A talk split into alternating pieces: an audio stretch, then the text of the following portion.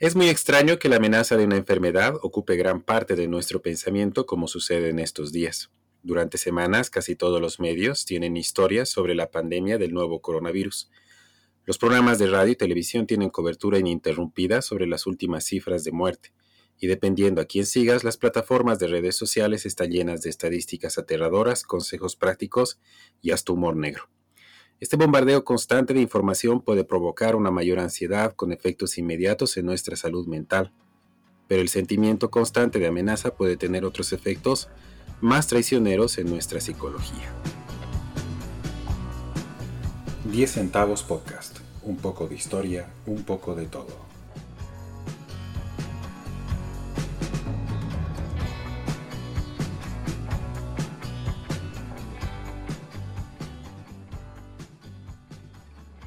Para el podcast de hoy hemos invitado a Silvana Calovi, la tenemos del otro lado en contacto directo desde Italia. Ella es psicóloga y además es pedagoga y vamos a hablar sobre un tema muy preocupante hoy día, la psicología en tiempos de, del coronavirus o que ahora se, se debe llamar COVID-19. Por eso vamos a saludar a Silvana. Silvana, ¿qué tal? ¿Qué tal, Amilcar? Este, muy, um, contenta de tener la oportunidad de, hablar sobre este tema, que ahorita, como bien lo has dicho, este, ocupa mucho tiempo de nuestra atención en estos días. Bien, eh, vamos a contextualizar un poco la situación, cómo está Italia en este momento. Ustedes han empezado más antes la cuarentena que Bolivia. Eh, entendemos que un par de semanas antes eh, no sé, cuéntanos tu experiencia, la experiencia de la ciudad donde vives, la experiencia del país, cómo ha afrontado este problema. Sí, efectivamente es eh, una situación que um, muchos no se, lo no se lo veían venir. Se pensaba que, mm, que era una, una crisis que estaba sucediendo de desde la otra parte del mundo, ¿no? Y esto ah, muchas veces este, hace que, mm, eh, viéndolo por la televisión y viendo qué sucede en, otro lugar, tú cierres ah, la computadora o apagues la televisión o este y no pasa nada y la vida sigue. Así que mm, esa es nuestra manera también de, enfrentar una situación estresante, ¿no? Es por eso que ha sido, o sea, y no, entiendes tampoco la magnitud de, cómo te puede afectar hasta que realmente no lo vives. Una cosa sí ha sucedido aquí, pues muchos no esperaban que, llegue o que afecte en la misma medida a Italia. Y mm, cuando a finales de febrero eh, ya se sabían de algunas personas que eh, habían viajado a, China o que, porque sucedió justo en el tiempo de Año Nuevo chino, em, cuando es, una festividad que congrega muchas personas, que ha hecho que muchos residentes chinos este, vuelvan a, su país para celebrar, para pasar las fiestas allá y luego eh, retornar a sus países eh, donde residen, ¿no? Esto ha creado un gran, un gran efecto expansivo de la enfermedad que, que se ha visto llegar eh, a inicios de marzo, en realidad, sí, entre inicios de marzo y finales de, de, marzo a Italia, ¿no? Con los primeros casos. Y ya sintiendo que, que habían los primeros eh, casos eh, el, pánico ha empezado a, crecer poco a poco. Em, no se sabía bien cómo reaccionar, entonces esto, eh, no saber eh, a qué nos enfrentamos y cómo lo tenemos que enfrentar genera mucho más ansiedad. Así que, em, eh, bueno, se han sucedido una serie de, situaciones diferentes, ¿no? y además de respuestas diferentes a según de la, uh, según la ciudad, según la cultura, según eh, los recursos que tenían, etcétera. Ustedes están más de más de un mes en cuarentena, ¿verdad? Sí, ya vamos más de un mes en cuarentena. Se ha extendido dos veces eh, la fecha. eh, hemos entrado en cuarentena, si no me equivoco, a finales de marzo, una semana, y luego eh, se pensaba que podía bastar una semana, pero en esa semana se visto que la, la cantidad de contagios se, ha, se ha expandido, o sea, ha crecido bastante y han determinado eh, que era mejor ampliar la, la, cuarentena y poco a poco incluso se han ido tomando mayores medidas, ¿no? O sea, de, de precaución, de, de, um, de control. De control, sí, sí, sí. ¿Y hay muestras de que puedan ampliar esta, este, esta cuarentena? ¿Cuál, cuál es la, o sea, la, las medidas que están pensando tomar? Eh, aquí, por ejemplo, en Bolivia, eh, se, se, ha expandido, bueno, se ha extendido, más, mejor dicho, el, la cuestión de la cuarentena hasta finales de abril. Están hablando de iniciar las clases en mayo paulatinamente, pero no sabemos cuánto de, efectividad podría tener estas medidas. Hay, ¿Cuál es la perspectiva en Italia sobre las medidas? Um, como te decía, aquí este, diferentes, um, porque Italia está dividida en diferentes regiones, ¿no? Y um, cada región, o sea, tiene algunas regiones que son autónomas y otras que no. Entonces eh, cuentan con mayores recursos o menos recursos o manejan diferente, en diferente modo o dependen de diferente manera del gobierno central. Eh, en eso me puedes ayudar mejor tú si tienes alguna Claro. preocupación sobre eso. Eh, y um, el punto es que esto ha marcado una diferencia, pues ah, han tomado diferentes ah, medidas, ¿no? Diferentes am, reacciones. Eh, también el hecho de que, eh, por ejemplo, la región de Lombardía, eh, que, o sea, en- que comprende la ciudad de Milán, ¿no? Yo asumo que también ha sido un, un punto clave el hecho de que mm, los aeropuertos internacionales, ¿no? Han sido un foco de infección bastante claro desde mi punto de vista, porque las ciudades que primero se han infectado o que primero han mostrado eh, señales de, de contagio han sido precisamente las, ah, las ciudades con aeropuertos ha sido Milán, ha sido Venecia, ha sido Roma, ¿no? Entonces, eh, lamentablemente Lombardía ha pasado por una situación muy, muy, muy crítica en la que la ola de contagio ha crecido eh, exponencialmente y los, uh, el problema no es, no es que, la, que el virus sea mm, eh, tan letal, sino el problema era que eh, eh, la- el servicio sanitario, los hospitales, Colapsen. co- exacto, colapsen. Y el miedo era precisamente ese, ¿no? Que bueno, lo hablaremos también después, el hecho de que mm, los doctores han tenido que decidir eh, a quién priorizar, ¿no? Y, y eso se da en situaciones un poco extremas como en la guerra, en, en, En situaciones de desastres. desastre, exacto.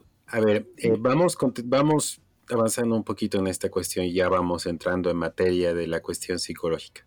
A un principio, me incluyo, eh, se minimizó esta cuestión de, de- del, del- del coronavirus por la baja letalidad que parecía tener. Eh, muchos de nosotros lo hemos tomado a la ligera, pero mientras va pasando el tiempo se nota, le, creo, no sé, me vas a corregir, que el primer sentimiento que uno tiene al respecto psicológicamente hablando es miedo, ¿no? Cuando, cuando ya ves que colapsa el sistema, ves países con un, con un sistema de salud un poquito más eh, arriba de los estándares latinoamericanos como es España e Italia, sucumbir ante esta enfermedad, lo primero que sientes es miedo, ¿no? Eh, ¿Tú crees que, que, que empezando por ahí, eh, este, es, este ha sido el, primer sentimiento que hemos tenido ante lo desconocido o cómo puedes evaluar este, este primer encuentro con la enfermedad psicológicamente? En realidad, eh, sí, cuando enfrentamos una situación de peligro eh, o una situación mm, amenazadora, también puede producirse otra reacción, ¿no? Que es la de negación, porque la, mm, es como una manera de protegernos a nosotros mismos. Entonces es mejor, o sea, para no perder la cabeza, por así decir, eh, entonces eh, minimizo, trato de controlar la situación, trato de ser. Esta es una respuesta muy, muy racional, muy. Em, no me viene la palabra, pero sí, o sea, muy racional el hecho de decir, ok, ¿cuántos muertos hay? Eh, ¿Cuál es el índice? ¿Cuál es la probabilidad? Etcétera, etcétera. Basarse solo sobre los datos, ¿no? Y el hecho de minimizar la, la, situación.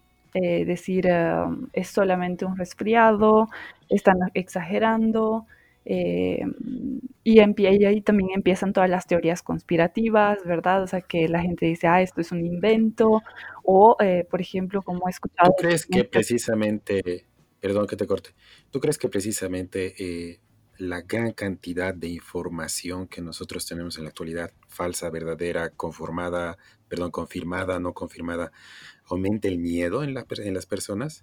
Creo que no es solamente una cuestión de la información, creo que también influyen mucho los líderes que manejan esa información. Mm, por ejemplo, es diferente que te diga una, una noticia un científico, que te lo diga un político, que te lo diga tu cantante favorito, que te lo diga una persona que admiras, que te lo diga mm, tu médico de confianza, o sea, depende mucho también el emisor, ¿no? En este caso. Entonces, sí, por una parte es la información, que obviamente no podemos esperar que frente a una cosa desconocida para todo el mundo ellos tengan la respuesta y tengan que saber obligatoriamente qué es lo que debemos hacer, ¿no? Es, es también una carga que nosotros nos desresponsabilizamos y pretendemos recibir todas las respuestas de ellos y aparte criticarlos, ¿no? Entonces, eh, eso es algo que yo he visto aquí mucho, ¿no? Porque em, escuchaba, por ejemplo, ¿no? Ah, ¿por qué nos hacen quedarnos una, una, semana y no entienden que igual, o sea, que tenemos que, hacer cuarentena una semana? Si después de esta semana vamos a ir igual al bar, a esto, al otro, eh, vamos a ir a, dar una vuelta a la ciudad y nos podemos contagiar lo mismo. Ok, se está intentando dar una respuesta. Probemos con una semana. O sea, ha sido una, una secuencia de aprendizaje. Eh, todas las medidas que, que, el gobierno y que los, uh, los, doctores y todos están haciendo es un aprendizaje porque es, es una situación nueva para ellos. Y um, igual, o sea, por ejemplo, eh, con el hecho de cerrar este, los, um, los colegios o el hecho, la decisión de cerrar la universidad, eh, por ejemplo, habían cerrado en, mi ciudad, han cerrado la universidad una semana. ¿Y qué ha sucedido? Muchos estudiantes que son, em, o sea, con el efecto que ha tenido el hecho de cerrar universidades, la, universidad en mi ciudad por una semana, ha hecho que los estudiantes que no viven, que no tienen la residencia en mi ciudad, eh, han vuelto a sus casas, entonces han viajado, se han expuesto ellos y a sus familias al contagio, ¿no? Y después de una semana han abierto la universidad por dos días, entonces estos estudiantes han vuelto a venir a la misma ciudad, a, mi ciudad, eh, aumentando el riesgo de, traer consigo el, eh, virus, ¿no? Entonces, todo, y esta medida ha sido muy criticada y, todo, pero no podían eh, este, saberlo previamente eh, o sea, no podemos culparlos de, haber tomado estas medidas porque en su momento pensaban que era suficiente una semana, ¿no? Y así una serie de medidas. es que yo creo que la, a mi punto de ver, creo que lo desconocido ha hecho que tomemos una serie de decisiones que al principio parecían buenas, en el camino no parecían tan buenas y al final dijimos, bueno, creo que no lo estamos haciendo bien, reconfiguramos y, muchas de estas cosas se dieron así, aquí en Bolivia igual. Así es, exacto. Y mm, eh, entonces todas estas, ah, no creo que es la única, como me decías antes, ¿no? El único sentimiento eh, que se ha generado frente a, esta, este desconocido em, haya sido el miedo o el pánico eh, o una respuesta más bien a, este, a, este, a esta amenaza ha sido, digamos, diversas, diferentes em, reacciones, ¿no? Ha generado diferentes, eh, incluso decisiones. Em, el hecho de tratar de encontrar una, respuesta, eh, otros, eh, no sé, han dicho, ok, o sea, el, pánico les ha hecho volver a casa, exponerse y tal vez este, contagiar incluso algún familiar o, ser riesgoso, no han percibido el riesgo, han actuado mm, de manera muy, eh, o sea, guiados por el pánico, ¿no? Y otros veces han dicho, no, a mí no me pasa nada y, y, yo puedo ir, o sea, esto no me va a pasar a mí, ¿no? Hay también un sesgo de... Eh, hay mucho de eso, de eso de que a, mí, le, pasa, le pasa a los chinos, le pasa al que viajó a Europa y en el caso de Bolivia, ¿no? Y no me va a pasar a mí, pues bueno, pues porque no me va a pasar, o sea, es como la lotería, nunca me toca y no va a pasar. Hablando de historia, eh, es un sentimiento propio también de las personas que van a la guerra, muchos historiadores hablan de eso, del, de la cuestión de que, ok, voy a la guerra, pero a mí no me va a pasar lo que va a pasar, eh, lo que le pasa a ellos, ubicas. Y creo que ese sentimiento también está acá, ese de que no, a mí no me va a pasar eso, ¿no? Sí, es bien interesante esta parte de la, de la, eh, el hecho de que, de que a mí no me va a pasar, digamos. Exacto, de que las personas piensen que a mí no me va a pasar, porque esto se, se conecta a, mm, a un sesgo cognitivo, ¿no? Es ah, un aporte de la psicología que, mm, que es prácticamente, eh, lo definen así, ¿no? Como un efecto psicológico que produce una desviación en el procesamiento mental que nos lleva a una distorsión, o sea, nos lleva a un juicio inexacto. Esto es eh, precisamente eh, lo que pasa, ¿no? O sea, el hecho de que vienen estos pensamientos de decir, ok, a mí no me va a pasar como manera de defendernos o de, ponernos una, una protección frente al peligro que se, que se acerca para continuar, o sea, es un intento de seguir vivos, ¿no? O sea, de seguir este, tranquilos.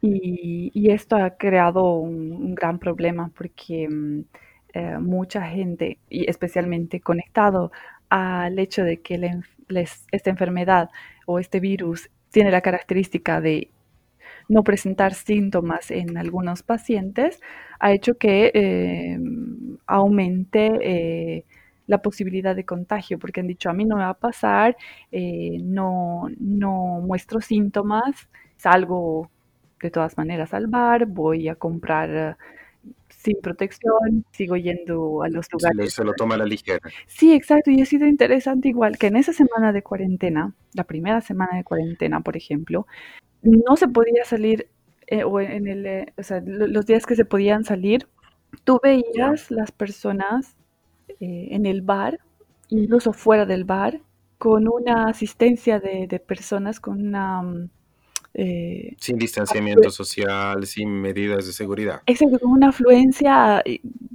no normal, No, ni siquiera normal, o sea, excesiva. Ah, ya. Más de lo normal. O sea, muy bien, ahora sí entiendo.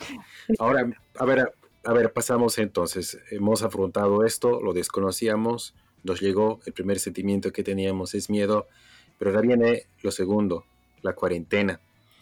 La cuarentena siempre ha existido en la historia, pero esto es algo muy nuevo porque nunca en la historia de, la humanidad tantas personas habían estado al mismo tiempo haciendo cuarentena.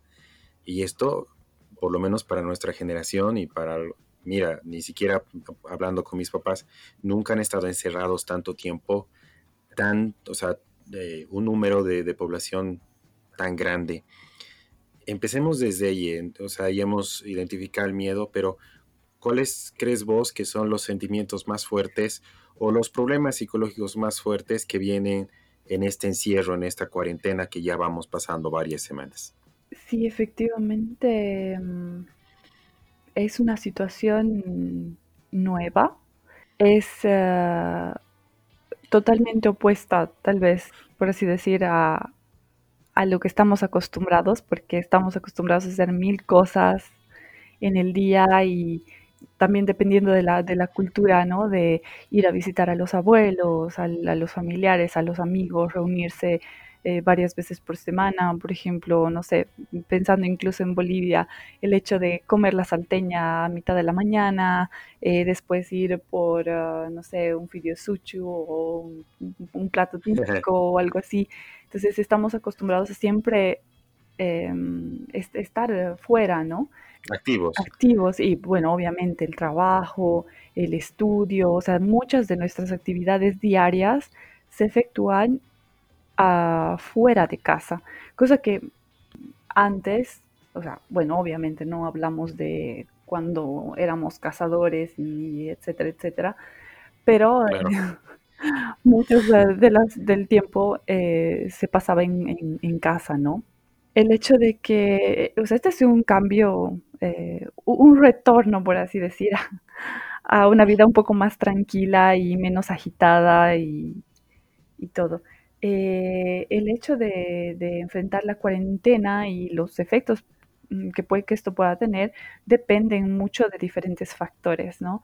Dependen de las características en las que estamos haciendo cuarentena, con quién estamos, dónde estamos, cuáles son nuestros recursos económicos, cuáles son nuestros recursos este, em, de alimentación, de comodidad, de, em, de, conexión a Internet, etcétera, etcétera. Porque es muy diferente la cuarentena de una persona, no sé, un, joven que vive en una residencia universitaria con eh, internet, con, todo, con un eh, joven universitario que está en un departamento solo o en un cuarto, porque no está en su ciudad y tiene que vivir solamente en un cuarto y no tiene Sí, tengo algunos amigos que, que le están pasando así. Exacto, entonces eh, debe ser, mm, o sea, Mm, considerarse también estas cosas, ¿no? O por ejemplo, una familia que eh, tiene una, casa y tienen jardín, eh, tienen dos niños, y etcétera, que un, y, tienen un trabajo más o menos estable y que pueden llevarlo a cabo desde casa, que una familia que eh, tiene que salir todos los días para ganar lo suficiente para alimentar a sus, no sé, cinco hijos, por decirte, ¿no? Eh, es, muy diferente. Estos factores de el acceso a los recursos generan, son un, generador de estrés, ¿no? Y... Claro, o sea, generalmente cuando uno habla de los temas psicológicos, trata de estandarizar a toda la, toda la sociedad en los mismos problemas. Y como tú dices, no son los mismos problemas para todas las personas. E, exacto, sí. Yo creo que es así. Bueno, en realidad hay algunos síntomas que podemos considerar que son, mm, que podemos generalizar a todos, ¿no? Pero estas particularidades de cómo está viviendo la gente en cuarentena, cuál es su situación, eh, los otros factores estresores a los que están este, em, sometidos. sí. ¿Y en, y en común más o menos cuáles has visto que son los, los, problemas más fuertes que pueden, que pueden verse. Obviamente tú, tú eres boliviana, estás, en, eh, estás haciendo un posgrado allá en Italia, compartes también algo de la, de la, de la cultura italiana. En común más o menos, eh, obviamente son dos realidades distintas, pero ¿tú crees que hay algunos puntos de, de no, no de igualdad, sino de algunos puntos en común que, tengan ambas sociedades en cuanto a estos problemas psicológicos? Um, Sabes, para decir con exactitud eso habría que hacer un estudio. Pero revisando un poco el, material, incluso que circula en Internet, sobre los efectos de, esta cuarentena y un poco comparando incluso los materiales que aquí este, publican los de la protección civil, los de los equipos de eh, psicólogos de, la emergencia y diferentes eh, instituciones dedicadas, eh, digamos, a la salud pública se ve que hay, eh, mm, o sea, los, principales eh, problemas, ¿no? Son eh, la ansiedad, la soledad, mm, la incertidumbre, ¿no? Esta frustración frente a la incertidumbre. después este, se han dado incluso casos de problemas de sueño y, creo que estos son algunos de los, ah, de los ah, problemas. Problemas más fuertes. Sí, más fuertes o que podemos tener todos un poco en común, o sea, independientemente de tu situación. O sea, obviamente será en mayor grado, en menor grado. Eh, depende también mucho de la personalidad de uno, el hecho de que haya personas más introvertidas, más extrovertidas, por ejemplo. Eh, este es un, eso es un tema muy interesante porque mm, todos tenemos una tendencia, ¿no? Bueno, algunos eh, teóricos de la, de la, personalidad utilizan esta distinción, em, bueno, lo definen como una mm, manera en la que nosotros tendemos a eh, recargar energía o tendemos a comportarnos y en una manera más eh, sociable o, nos sentimos más recargados cuando estamos entre personas, ¿no? en, situaciones sociales sí, en situaciones sociales o eh, tendemos a eh, la soledad, a, estar más, eh, necesitamos ese espacio para nosotros, ¿no? Esos son los introvertidos. Yo he notado que para los introvertidos esto es un poco más, o sea, digo de nuevo, ¿no? Sin ningún estudio científico en este momento o de investigación, pero he notado que los introvertidos este, tienen menos... Ah, dificultad para, Menos problemas para afrontar la cuarentena. Sí, menos dificultad para estar consigo mismos o, para... Mm, eh, menos necesidad de tener que salir, de encontrar personas, y en vez de eh, las personas que tienden a ser más extrovertidas, esto les resulta más difícil y no logran eh, afrontar con mayor tranquilidad, por si vale el término, que las personas que son introvertidas. Sí, exacto, o sea, necesitan ese contacto social, ¿no? Entonces no logran vivir con tranquilidad esta, esta, este encierro. Esta cuarentena. A ver, generalmente por, por la información que nos llega en internet y todo, a veces no sabemos reconocer la ansiedad. Lo que vemos generalmente es que alguien que tiene ansiedad come más y ya es como que, ah, estoy comiendo más porque tengo ansiedad. Es la única manifestación de la ansiedad, cómo se manifiesta, cómo puedo reconocer la ansiedad.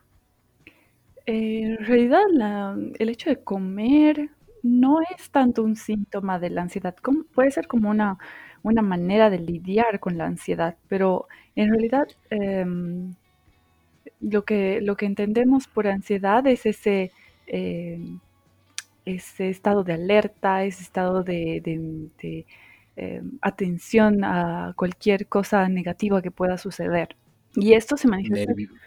Exacto. ¿Nerviosismo puede ser? Puede ser, eh, sí, nerviosismo, o puede ser también incluso tristeza, em, una sensación de, opresión en el pecho, una fatiga para respirar, este, puede ser incluso dolores de cabeza, o eh, en casos severos o cuando es eh, la ansiedad se, transforma en un trastorno, porque una cosa es decir, sí, tengo ansiedad o me siento ansioso, a que, que una persona que tiene un trastorno de ansiedad. Eh, son cosas muy distintas y en el caso del trastorno de ansiedad son eh, cosas, mm, son ese, miedo, esa reacción exagerada ante un peligro no evidente que puede llevar incluso al desmayo, es, incontenible, ¿no?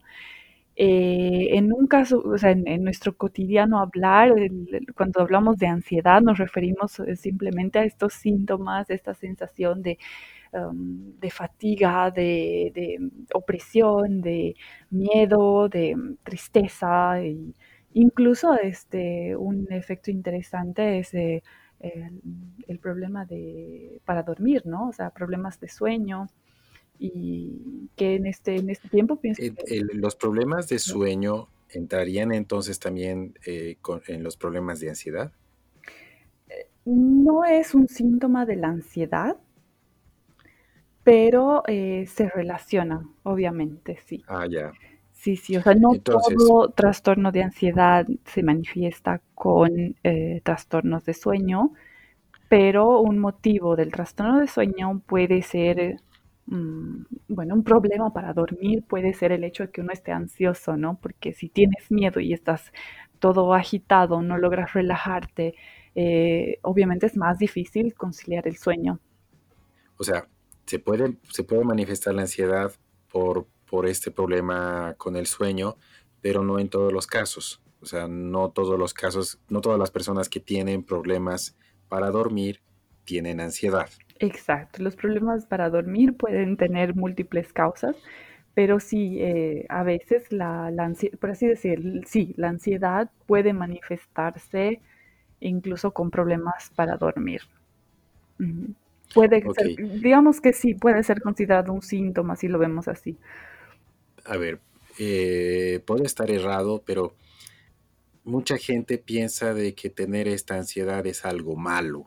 O sea, que ahora que se ha manifestado, eh, yo no sabía que tenía ansiedad, pero eh, me siento mal por sentir ansiedad. O sea, ansiedad por sentir ansiedad. Qué, qué bueno que, que, sacas este tema porque mm, eh, en, este periodo de cuarentena, para vivirlo incluso mejor, en una manera más positiva, más eh, menos estresante y sentir incluso menos ansiedad, digamos así, menos ansiedad. Está el hecho de aceptar que esta situación es nueva, aceptar que podemos sentirnos tristes, podemos aceptar todos los sentimientos negativos también que podemos sentir eh, debido a, esta, a este encierro, debido a este, al virus, debido al, al, miedo, a la desinformación y todo. O sea, el, el, hecho de aceptar que todos esos sentimientos son prácticamente normales, que en una situación de tranquilidad, o sea, de, de, no me gusta usar la palabra normalidad, pero en este caso podemos denominar normalidad el hecho de eh, la vida pasada antes de la, de la, de la cuarentena. Antes de... Claro. entonces, en ese sentido, en esa vida normal, obviamente no tendríamos estos, uh, la misma intensidad de estos sentimientos, ¿no? Entonces reconocer que es una situación que puede generar este tipo de, de, sentimientos nos ayuda también a liberarnos un poco de esa culpa, de sentir uh, esa culpa que tenemos por sentirnos uh, mal, por sentirnos triste, tristes por sentirnos incluso improductivos, ¿no? Muchos de los que están estudiando, los que están trabajando dicen, ah, sí, ahora, la primera semana. Mm, mm. Que si no aprendiste seis idiomas o no aprendiste a programar computadora o si no eh, leíste un libro, pusiste un negocio nuevo leíste diez libros, esta cuarentena no ha servido, ¿eh? Y hay mucha gente que se siente improductiva. Exacto, entonces, em, obviamente, la primera semana eh, era tipo, ¿no? Todos han dicho, sí, ahora sí voy a tener tiempo para estar en casa y, voy a hacer un montón de cosas, todo lo que decíamos antes, ¿no? Ay, cuando tenga tiempo quisiera hacer esta cosa, cuando, eh, cuando tenga tiempo quisiera aprender a tocar guitarra, cuando tenga tiempo, o sea, nos hemos hecho miles de planes, pero ahora que tenemos tiempo, oh, oh, oh ¿no? sí, justo leí un artículo la anterior semana, sí, justo leí un artículo la anterior semana que decía que eh, la cuarentena no ha incrementado la productividad en muchos campos, que mucha gente que, te digo, en el aspecto, el que escribía era periodista y decía, eh, yo estaba interesado en escribir más en esta cuarentena y no estoy escribiendo nada y parece que es un sentimiento común, ese sentimiento de culpabilidad por no tener productividad, ¿no? O no hacer algo, algo productivo en esto y, la conclusión a la que muchos llegan es de que no es obligatorio ser productivo en esta cuarentena. No sé qué opinas. Yo creo que tiene razón el hecho de que, o sea, no es una situación de cuarentena voluntaria, ¿no? Y ahí creo que se marca una importante diferencia porque eh, no es que yo decido estar en casa y yo decido trabajar desde casa, es una cosa impuesta y que tiene detrás todo este, mm, esta situación que genera ese miedo, esa, esa inseguridad, esa incertidumbre de qué es lo que va a pasar después de esta cuarentena o cuándo vamos a poder salir eh, o cómo va a ser el mundo después de que salgamos, ¿no? Y se ironiza mucho en las redes sociales especialmente. Sí. Pero, mm, o sea, y, bueno, en realidad eh, la ironía nos ayuda, nos ayuda, es un, es un, mecanismo que nos ayuda a sobrellevar toda esta incertidumbre. Pero volviendo al, um, al, al tema, es importante eh, no sentir esta culpa porque o sea, seamos un poco más flexibles con nosotros mismos, ¿no? Aceptar de que esta no es una situación que, eh, que hemos decidido nosotros, pero que podemos, incluso podría ser útil el hecho de decir, ¿no? Ok, yo mentalmente digo que decido estar en casa, ¿no? Y ese es aceptar, decidir de estar en casa obviamente hay la regla de, la, obligación de estar en casa, pero si yo decido que yo me quedo en casa, nos ayuda un poco a, decir, eh, a tomar las riendas, ¿no? A tomar el control nuevamente de lo que... aceptar la situación. Sí, por un lado aceptar la situación y por otro lado aceptar que no es una situación, eh, o sea, podemos ser productivos en casa, tal vez en otras condiciones, cuando no tienes que estar preocupado porque, eh, no sé, si vas a perder tu trabajo, si vas a poder conseguir un trabajo luego, eh, eh, si vas a poder ver a tus amigos pronto, si vas a poder ir a visitar a tu abuelo, a tu abuela, si vas a ir, a, si alguno de tus familiares está bien, si tus amigos están bien, entonces ah, se está dando incluso esta hiperconexión, ¿no? O sea, hiperconexión, esta conexión con eh, esta necesidad de conectarnos con las personas que están lejos, especialmente los que eh, gozamos del Internet eh, y de la posibilidad de, comunicarnos. no sé si te ha pasado, pero tendemos a llamar o a mandar mensajes a personas a las que en una cotidianidad... Mm, sí, me, está pasando muy seguido que que tiene que bajar un poco los comentarios de, del Face a, todos mis amigos que me siguen por mis redes sociales. Tal, vez sepan, soy, me encanta comentar todos los estados y tiene que bajar un poco porque dije, no es normal que esté comentando de gente que no hablo de hace cinco años, ¿no? Y pensé que era solamente yo, pero varios de mis amigos que igual no me hablaban hace cinco años comentan mis estados y me preguntan qué tal, cómo estás y surge de la nada y no sé, pasa. Exactamente, e incluso esto está favorecido por, eh, por diferentes aplicaciones, ¿no? Que te permiten hacer videollamadas en grupo y jugar. el Zoom ahora está pegando no solamente por las clases, sino porque se están haciendo videollamadas grupales tremendos. O sea, el Zoom nadie lo conocía hasta antes de la cuarentena. Exacto, están teniendo su boom ahora. Incluso, por ejemplo, me comentaba el otro día una amiga eh, el hecho de que Tinder, por ejemplo, ha abierto la posibilidad de Tinder Passport o una cosa parecida para conocer gente eh, en, Sí, y sabes qué es, qué es lo que me ha llamado mucho la atención, el hecho de que, o sea, Tinder generalmente, o sea, sin criticar a los que lo usan y obviamente con mucho respeto, pero eh, muchas veces los usuarios de Tinder han tenido esa experiencia, para algunos mala experiencia el hecho de que, em, o sea, es, una aplicación para conocer personas que están cerca tuyo, ¿no? Em, claro.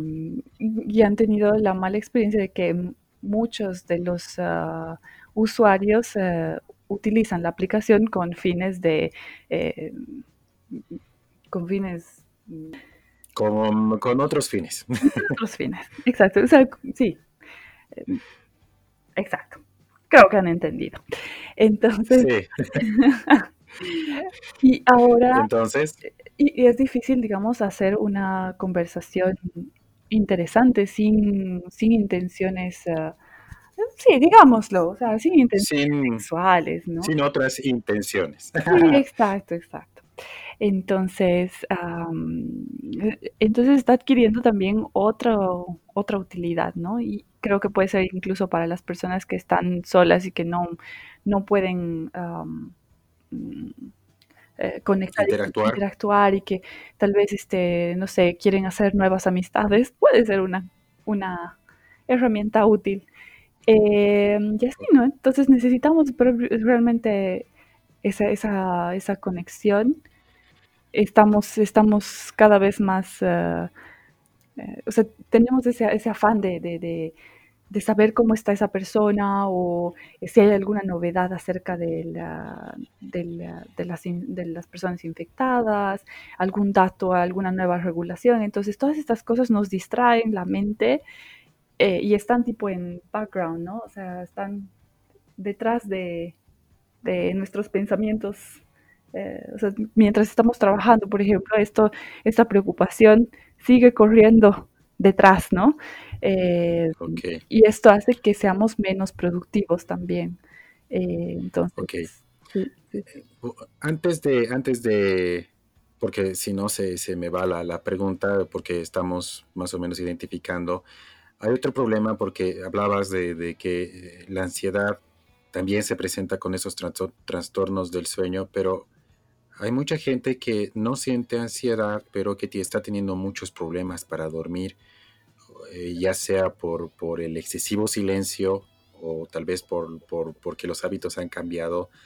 ¿Cómo, ves estos, eh, esta, falta de, muchos casos falta de sueño, hay mucha gente que tiene insomnio o hay gente que, que duerme en horas que no están establecidas?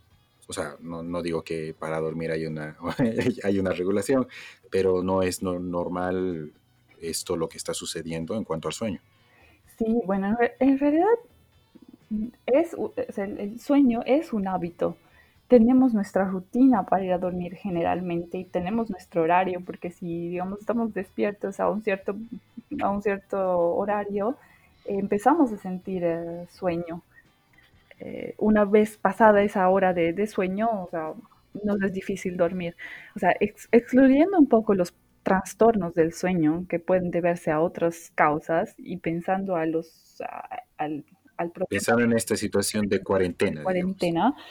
Yo creo que está muy relacionado con este hecho de con este hecho de, de sentirnos culpables y tener esta preocupación constante, etcétera, etcétera nos es difícil relajarnos, nos es difícil mantener un horario, incluso a veces, no sé, también si, si es que eh, lo has experimentado, pero no sabemos muy bien ni en qué día estamos, porque estamos acostumbrados sí. que de lunes a viernes se trabaja o se estudia o tenemos una rutina, sábado se hace algo y domingo se hace algo. Y en vez aquí hay una uniformidad porque prácticamente es o todo sábado o todo domingo o todo lunes. Sí, yeah. Es un poco complicado mantener el ritmo, ¿no? Por eso, o sea, entre las recomendaciones, eh, bueno, que las, las iremos diciendo también más adelante. Podemos empezar diciendo las recomendaciones, empezando desde esto. Mm. ¿Qué recomendaciones sí, en cuanto a esto del sueño? Que, que, puede ayudar el hecho de tener un, de hacernos un horario, ¿no? Eh, y man, tratar de mantenerlo, porque si vivimos nuestro día sin ninguna, sin ninguna planificación, tendemos a, no sé, dormir un día a las 8 de la noche, otro día a las 3 de la mañana, otro día, y esto va afectando eh, a largo plazo nuestro, nuestra rutina del sueño y va resultando cada vez más difícil dormir eh, cuando tenemos que dormir. claro, o sea, porque vamos a tener problemas cuando todo se normalice eh, en mi caso, por ejemplo, que trabajo de lunes a viernes, eh, que me levanto a cierta hora, más o menos a eso de las seis, seis y media, eso va a repercutir cuando todo se normalice en todas las personas y, eso también afecta la productividad, ¿verdad?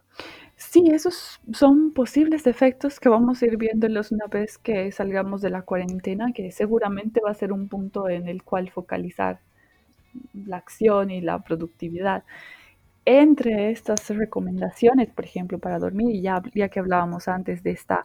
De las recomendaciones. Sí, de esta preocupación constante que tenemos ¿no? en la mente, que aunque no estemos enfocados propiamente en saber más acerca de, del virus o de nuestras ah, personas, o sea, de estar en contacto con otras personas, etcétera, es bueno dedicarle también un tiempo, ¿no? Decir, ok, tipo, puede sonar chistoso, pero decir, ok, desde las 2 hasta las 3 de la tarde me voy a preocupar, ¿no? Te das el tiempo, Interesante. Exacto, te das el tiempo de que de 2 a 3 te preocupas, pero después vas. Entonces eso le ayuda al cerebro también a decir, ok, tengo el tiempo de desahogarme o de, preocuparme. Qué Exacto, pero después basta, ¿no? Incluso limitar el hecho de, revisar porque igual pasaba, ¿no? Que las primeras semanas y después tal vez ha ido La gente se estresa demasiado con las noticias. Exacto, entonces intenta estar todo el tiempo conectado y saber qué es lo que pasa minuto a minuto y, y empieza a escuchar unos que dicen una cosa, el otro que dice otra, entonces aumenta esa obsesión por eh, querer saber todo lo que está pasando, ¿no? una, una necesidad de controlar la situación, entonces de tener toda la información para, estar siempre al tanto. Y esto es otra, otra, um, otro de los elementos a considerar al momento de, de trabajar en nuestra rutina y en, en, mitigar los efectos que pueda tener esta cuarentena para nosotros, ¿no? Es decir, no tomárselo tan a la ligera que te despreocupes, pero que tampoco eh, la situación te estrese. Así lo estoy entendiendo. Sí, exacto, porque generalmente las noticias o las actualizaciones aparecen en un cierto horario, ¿no? O al menos...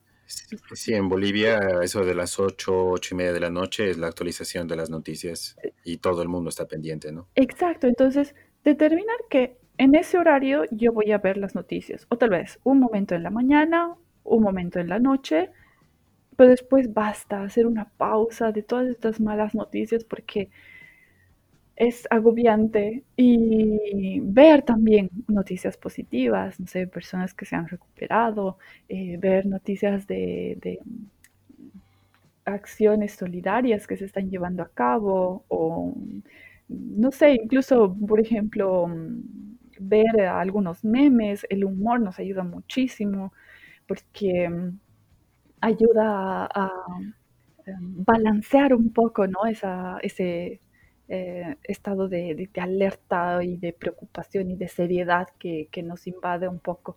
Entonces, con un poco de humor, hasta en las peores situaciones, creo. Eh, claro. Que es un mecanismo de defensa, ¿no? Sí, el humor es un mecanismo de defensa que em, obviamente no debe ser exagerado. Claro. es que también pasa de que hay, no, con esto hay mucho, he visto muchos eh, posts o muchos, muchos memes de humor negro. Y tú dices, eh, me hizo reír un rato, pero me preocupa, ¿eh? Exacto, exacto. Entonces, uh, sí, sí, un poco, agregar un poco de, de humor no está mal en nuestra rutina. Un poco.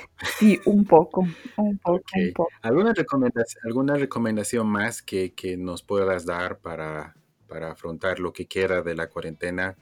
Que no somos muy optimistas de que acabe el 30 de abril, pero ¿cómo, cómo afrontar de aquí en más? Porque se nos vienen mm, por lo menos dos semanas más. ¿Qué, qué recomendaciones más podrías darnos? Bueno, Creo que volvería a la, recomendación que daba anteriormente, el hecho de aceptar que esta es una situación eh, nueva, diferente, que requiere de nosotros este, un uh, cambio de hábitos, que genera en nosotros diferentes sentimientos mm, positivos, negativos, que aceptemos que podemos sentirnos tristes, que podemos sentirnos preocupados, decidir, o sea, el hecho de, de hacer el esfuerzo por decidir, ok, sé que es difícil decidir uh, ahorita y decir, uh, ok, yo decido estar en cuarentena porque no podemos decidir otra cosa, ¿no?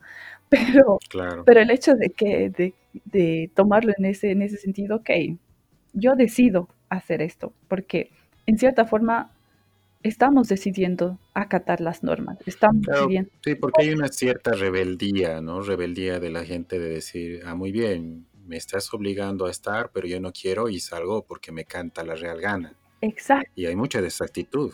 Entonces, sí, exacto. Entonces pensemos, yo creo que ahorita principalmente es eso, ¿no? Para poder acatar una buena cuarentena es el hecho de aceptar estas dos cosas, el, el hecho de que puedo decidir estar en casa. Esto, esto, es, qué cosas, esto es fabuloso, ¿eh? Y qué cosas me, me llevan a aceptar estar en casa o, o a decidir estar en casa. Y pensar, decir, ok, yo decido estar en casa porque no me gustaría que una persona mmm, que quiero eh, se infecte. Pueda sufrir. Pueda sufrir. Sí. O sea, porque me preocupo por el, por el otro, me preocupo por... Eh, si nos es difícil pensar en, en, el otro extraño, pensemos en nuestra familia y en las personas a las que queremos, ¿no?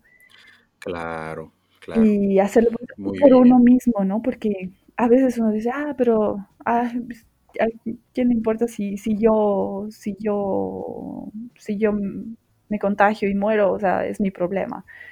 Sí, no, hay mucho de ese pensamiento. No es solo tu problema, porque o sea, en, el, en el mientras, ¿no? O sea, eres un peligro para otras personas. Y después, de todas maneras, piensa en las personas que también te quieren, ¿no? En las personas a las que... Eh, puedes hacer falta. Puedes hacer falta, exacto. Por, por, por, una parte sería eso. Después hay un montón de otras recomendaciones, digamos, ¿no? Y cosas que podrían ayudarnos a vivir mejor esta cuarentena. De, por ejemplo, el hecho de aprovechar y estimular nuestra creatividad en cosas que nunca hemos hecho, no sé, origami, este, pintura, si tenemos, este, eh, por ejemplo, no sé, lo que consideramos basura en casa, ¿no? O sea, todos, todos nuestros cachivaches eh, y las cosas que están rotas ahí, porque, no sé, al menos yo soy una persona que, que, ah, se rompió, pero no puede servir para algo, ¿no? Entonces me lo tengo. Sí, reparar las cosas que están ahí, que nunca hemos reparado. Exacto, o repararlas, o, o darles un nuevo uso, o crear una cosa reciclar. Sí, exacto, creativa. No sé, voy a hacer un regalo con estas cosas. O sea, lo voy a hacer yo manualmente, no necesito comprar nada. O sea, utilizar estos recursos que tenemos, ¿no? Y si no, este, mm, el, el, mm, por ejemplo, otro, otro de la, otra de las actividades que hace mucho bien es el hecho de ordenar. El hecho sí. de ordenar nos ayuda muchísimo porque nos ayuda a ordenar nuestros pensamientos, nuestros sentimientos. Y hay un modo, o sea, hay un modelo bastante interesante que es de Mary, que es este, mm, ahorita no me viene el nombre de sus libros, pero habla sobre el orden. Pero ¿cómo, cómo? Pues si hay alguien que quiere buscar, ¿cómo se llama? Con Mary. Eh, les digo ahora el nombre del, del libro si me das un, un momento. Es eh, K-O-N, eh, el nombre es M-A-R-I-E. Marie. Ajá, él es una japonesa que, mm, que, o sea, los japoneses saben, son bastante ordenados, son amantes del orden y de Ya. minimalismo. Entonces, um, ella uh, tiene su método, que es muy interesante porque eh, muchas veces nos pasa, ¿no? El hecho de que, ay, sí, tengo que ordenar mi casa, pero vemos la casa y no sabemos por dónde empezar y es un desastre. Entonces decimos, no, mejor mañana. Y mejor mañana y mejor mañana y así pasan los días y nunca hacemos nada. Entonces este método prácticamente a, grandes rasgos es empezar, por ejemplo, con, um, uh, los, uh, con los vestidos se sacan todos los vestidos, todo, o sea, toda, toda, nuestra ropa, se ponen un, sobre la cama, etc. Y se empieza a coger cada prenda eh, y, y eh, o sea, ella habla de si te, si te generan uh, gozo, ¿no? O sea, si, si, te dan un sentimiento de alegría, lo tienes, si no, lo, lo donas. Chao. Sí, chao. Pero antes de, de botarlo eh, o de darlo a alguien, o sea, le agradeces a esa prenda, ¿no? O sea, la tienes entre las manos y dices gracias, o sea, por todo. Qué interesante. o sea, es, es una forma de desprenderse de las cosas. Eh, sí, y ahora que tenemos tanto tiempo, es un, es, es pienso es una cosa sanadora en este momento. Claro, algo también que la cuarentena nos ha, nos ha hecho notar es que creo que en esta sociedad moderna tenemos muchas cosas, no solamente digo allá en Italia, aquí en Bolivia también tenemos demasiadas cosas y creo que es una buena forma también de deshacernos de algunas cosas que no son necesarias. Sí, tenemos un afán por poseer un montón de cosas que no son necesarias. Y mm, este, este método me parece muy interesante porque, y aparte es, tiene efectos psicológicos eh, positivos porque nos ayuda también, no solamente es una, una, cuestión de orden físico, sino que nos ayuda en el proceso a también ordenar nuestros pensamientos y sentimientos, ¿no? Porque cuando uno generalmente está haciendo este proceso, también piensa todo lo que, mm, o sea, tiene tiempo para pensar sobre, sobre sus ideas, sus sueños, sus cosas, ¿no? Y pensar en qué es lo que me da, me da gozo, qué es lo que me da alegría, también lo podemos transportar a nuestra vida, ¿no? O sea, ¿qué es lo que me da alegría? Mi trabajo me da alegría, estoy haciendo el trabajo que, quisiera, ¿cómo podría mejorar a mí mismo? O sea, ¿cómo podría mejorar mi relación con, con, con las demás personas, con mi pareja, con eh, mi familia, con mis hermanos, etcétera? Entonces, eh, eh, es un tiempo para eso también, ¿no? Entonces, si quieren hacerlo como una terapia, sería genial este, empezar a ordenar. el método de KonMari lo pueden encontrar también en Netflix porque ah, tiene una serie en la que cada día ayuda a una persona a ordenar un poco su vida, pero después si la buscan en YouTube, en, en Instagram, en diferentes redes, eh, hay videos cortos en los que les da una idea de de su método y para los que quieran también pueden leer sus libros. Y, mm, y como te decía, ¿no?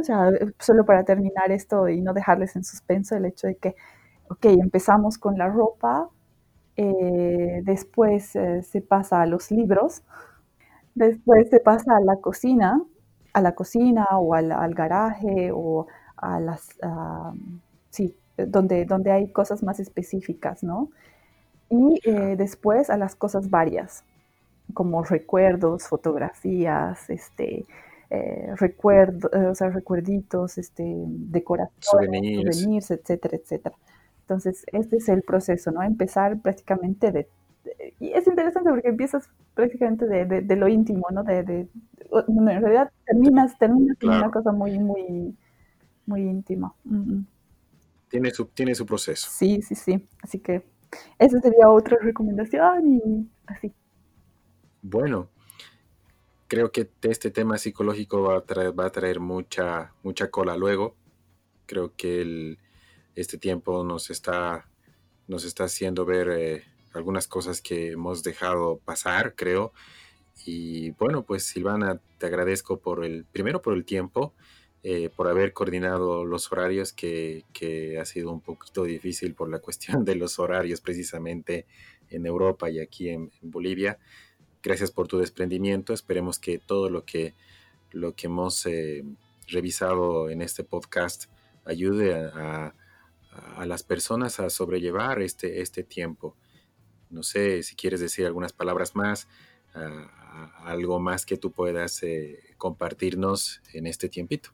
Eh, bueno, yo contenta de poder mm, hablar sobre, sobre las cosas que más o menos sé y las que eh, más o menos he, podido eh, experimentar ah, en, en, este tiempo y esperando siempre de poder dar una luz, una, una idea para para vivir mejor esta, este tiempo e incluso en otros momentos.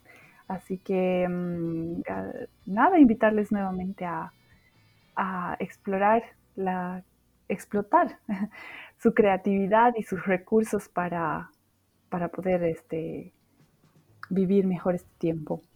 Así que nada, gracias a ti y hasta la próxima. Gracias Silvana, estamos seguros que va a haber una próxima. Estamos seguros que va a surgir nuevas dudas. Esperemos que nos puedas ayudar con estas nuevas dudas. No va a ser la última vez que, estés en este podcast. Eh, esperemos de que después de esta cuarentena o tal vez durante esta cuarentena te volvamos a invitar para que puedas eh, compartirnos toda tu experiencia. Y con esto entonces eh, terminamos este nuestro podcast. Síguenos en todas nuestras redes sociales para que puedas tener un nuevo capítulo en estos días de este tu podcast. 10 centavos podcast, un poco de historia, un poco de todo.